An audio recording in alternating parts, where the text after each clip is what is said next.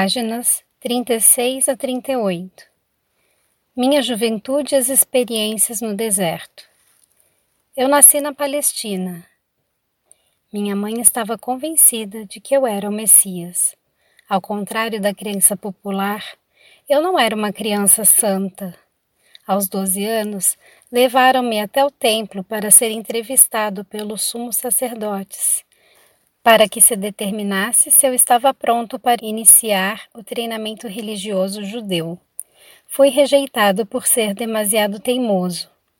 Amargamente decepcionada, minha mãe me levou para casa e fez o seu melhor para criar-me na santidade que marcou o seu próprio comportamento em todos os momentos.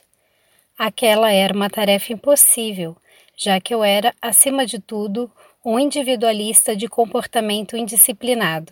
Fiquei ressentido com as orientações de minha mãe e sua tentativa de disciplinar-me. Como jovem, tornei-me impossível de controlar, um verdadeiro rebelde. Rejeitei a adesão incondicional de minha mãe à fé e às tradições judaicas, preferindo o riso às atitudes hipócritas. Recusei-me a aprender um ofício que me confinasse à rotina escolhi misturar-me com todo tipo de gente das classes mais desfavorecidas, bebendo com eles, conhecendo prostitutas e me divertindo, conversando, discutindo, rindo e sendo um ocioso. Quando precisava de dinheiro, ia trabalhar nos vinhedos por um dia ou dois, ou fazia trabalhos que me pagassem o suficiente para comer e beber, propiciando-me o lazer que desejava. Apesar de todos os meus defeitos como ser humano, minhas atitudes descuidadas e indolentes, minha obstinação e determinação egocêntrica para pensar minhas próprias ideias sem me importar com que os demais pudessem pensar a meu respeito, eu tinha uma profunda preocupação com as pessoas. Eu era profundamente emocional. Em palavras atuais, eu seria chamado de hiperreativo hiperemotivo. Tinha um coração caloroso, compassivo e empático.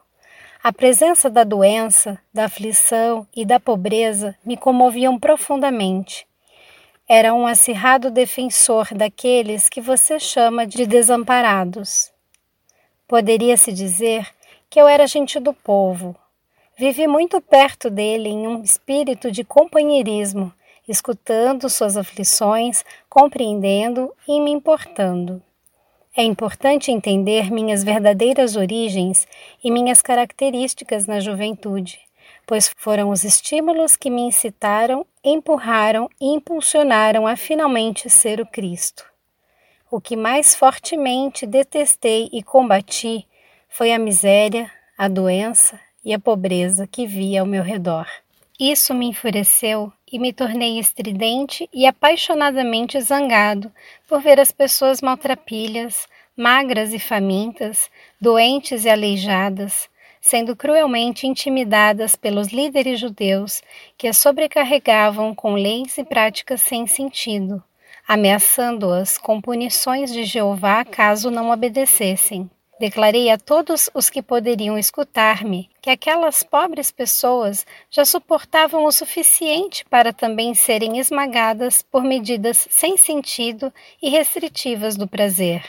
Qual era a razão de viver se não nascíamos para sermos felizes?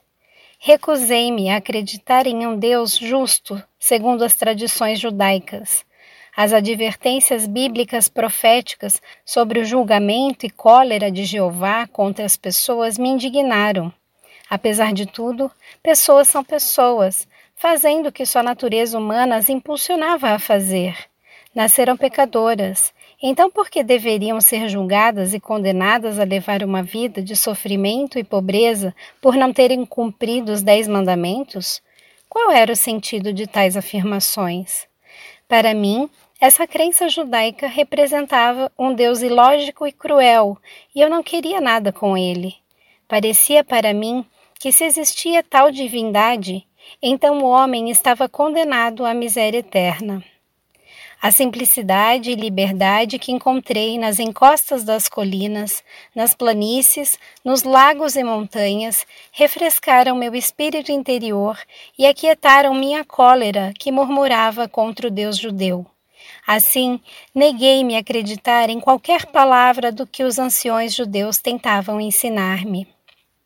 No entanto, Lá pelos 25 anos de idade, uma nova linha de questionamento tomou conta dos meus pensamentos. Enquanto eu caminhava sozinho pelas colinas, cada vez com mais frequência, minha rebeldia foi aos poucos sendo substituída por uma ânsia que me consumia de saber e compreender a verdadeira natureza daquele que, sem dúvida nenhuma, devia inspirar e respirar por meio da criação.